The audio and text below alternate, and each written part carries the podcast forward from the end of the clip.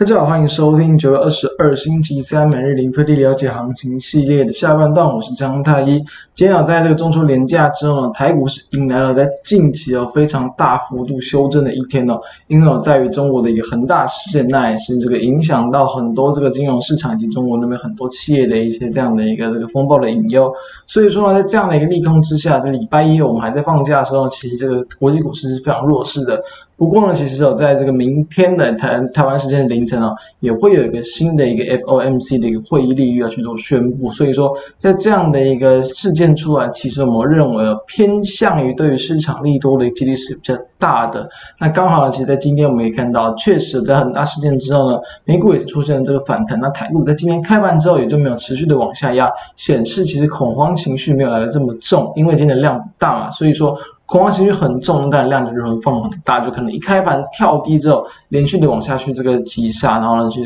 灌压这样，但是没有，所以目前其实台股还没有去脱离一个比较偏向量缩整理的结构。那在今天的重点，我们看到大跌破线影响不大，影响什么不大啊？我们认为啊，对于台股的一个这样的整理结构影响不大。第二个点呢，在于说对于持股影响也不大，就是因为其实上礼拜我们就跟大家谈到啊，选到的股票都是在近期比较相对强势，然后就往上攻击的股票，所以等一下会让各位来看一下，其实今天都还算是相对抗跌的标的啊。那我们就来看到今天整体行情的一个变化，在今天我们加权指数是开低之后，就是一路的一个横向整理，大多都是在一万七千点之下整理，中场是一个收跌三百五十点，非常弱的一个表现，柜买指数也是收跌的这个超过三接近三点五点左右，所以。所以从技术线型可以看到，今天呢，因为在上周嘛，其实都还是在月线跟季线之间整理，就是蓝色的一个季线跟绿色的月线，几乎都在这里面去做了一个震荡整理，所以是一个比较偏向量缩区间盘。好，今天直接往下去跳空灌压，就是因为受到国际股市的影响。好，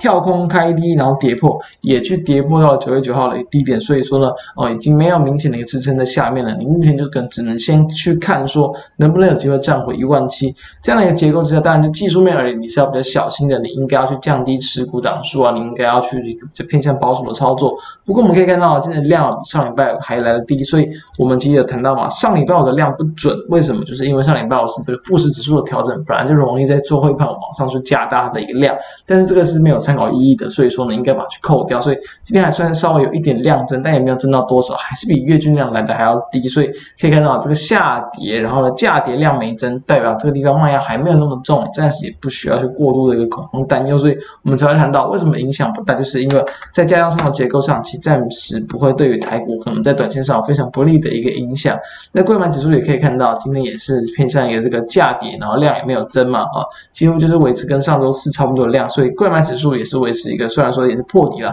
跌破九月九号的低点没有错，但是呢，它在一个加量上的结构并没有来这么的弱势。那我们就来看一下，当然今天部分的个股比较强势的，当然还是在于说，可能因为这今天这个五倍券刚去可以做网络登记预约嘛，所以说呢，呃，这一条部分一些个股往上去拉抬，也包含像八零四四的网价。其实先前我们跟大家谈过的个股，其实先前我们也是在九月上旬就就跟大家谈到，虽然说在攻击之后呢，几乎就是比较维持一个横向整理，但是在今天可以看到有新的力度出现，比较就容易容易往上去做攻击。今天的一个价格也是要去挑战到九月八号的一个前高的一个位置哦，然后来到一百二十六点五，所以这个地方当然我们会认为，短线上短线。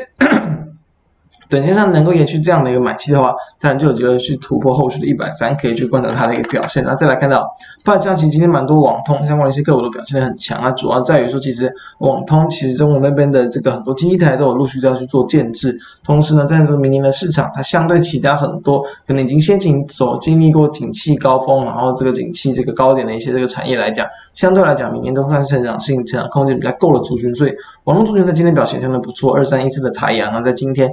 去突破了一个这个在七月二十六号的一个前高，往上去攻击，然后呢，在这个午盘就是呃，应该是午盘之后有成功的锁上涨停板，算是很强。不然其他，比如说像是可以看到像六二八五的启碁啊，这种就是偏偏向网通概念股的，也都有不错的表现。所以说，这也是我们认为可以在短线上去稍微去多加关注的一些方向。那包括像可能呃先前也有看过，比如说像三五九六的一个智易啊，虽然说今天没有这么明确的一个涨势呢，但是呢盘中也是一度的小幅度的往上去，要试图去。站上一个月线的反压，并今天表现也算是相对抗跌，也可以去留意是否出现低档低阶的买盘。再来，我们就来看到一样，上周五我们的标题也是谈到，就是说呢，持股大涨，我们可以安心的抱股，这个过节。如今来看，确实还算是都可以安心嘛。当然，今天早盘，刚好我们看到像二三六八的金项链，当然在早盘也是受到大盘的影响往下去开低震荡，但其实开低下跌的幅度也都没有很深，最后它还在尾盘能够逆势的往上去拉，然后呢收在平盘附近，等于是几乎是没有，完全是不涨不跌的，大盘跌这么正。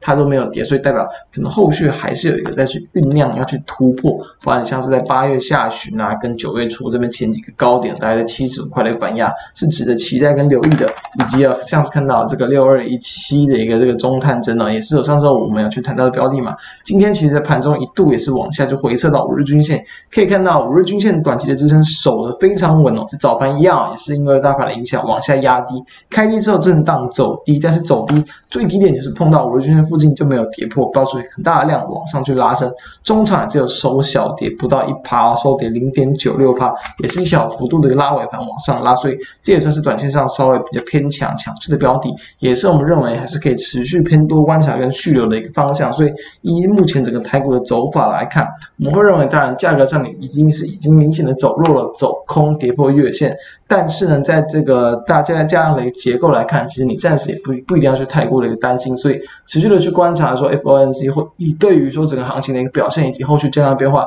是比较重要的一个地方，想提供大家参考。那今天的节目就到这个地方。如果觉得我们节目不错的话，欢迎可以扫描我们的 QR code 加入我们 Line，并且欢迎订阅我们的 YouTube 频道，开启小铃铛，收听 Podcast 的朋友们都欢迎订阅收听我们每天的盘后解析。以上，我们明天再见，大家拜。